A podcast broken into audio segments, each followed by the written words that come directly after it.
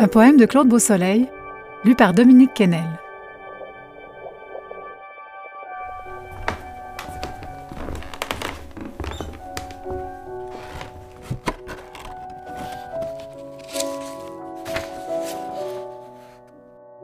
Les mots brûlent et se joignent au regard de celui qui souffre et de celui que le lecteur incarne.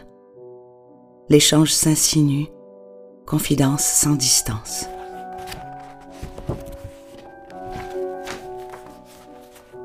Entendre les égarements d'ombres secrètes, fleurs solitaires du froissement d'un livre. Cette musique invente des contrées traduisant la vie par le mot poésie. Musique d'éternel charme, vibrante, suspendue, fantaisie douce, motrice. Entre les notes graves de chagrin fou, des déchirures saignent d'un désamour. Keats relie les sonorités tombées d'un coup d'aile complice. Il scrute la densité des vocables, tonalité flexible impénétrable. Un temps métrique accompagne la mutation en poème sonore.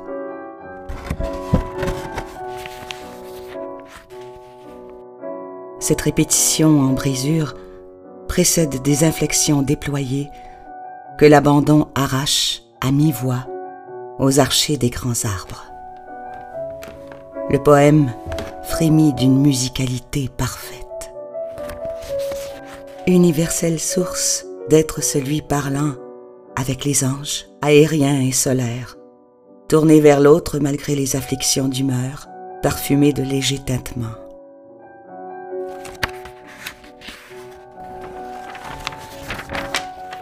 Oh, quel drame, quelle parole, quel rejet. Rien n'aura donc suffi à départager l'angoisse de l'oubli. Souvenir furtif d'une promenade, des gestes réactifs une scène amoureuse. En cette végétation par osmose, l'art d'écrire déroule ses inventions en décret naturel.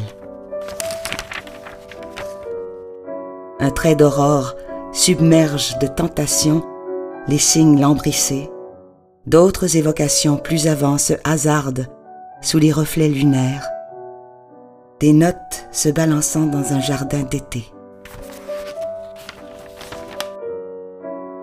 La musique de Keats, morphologie de nuit, dans ce carnet noir de mots frémissants, toutes portes ouvertes, laisse entendre un chant criblé d'espoir.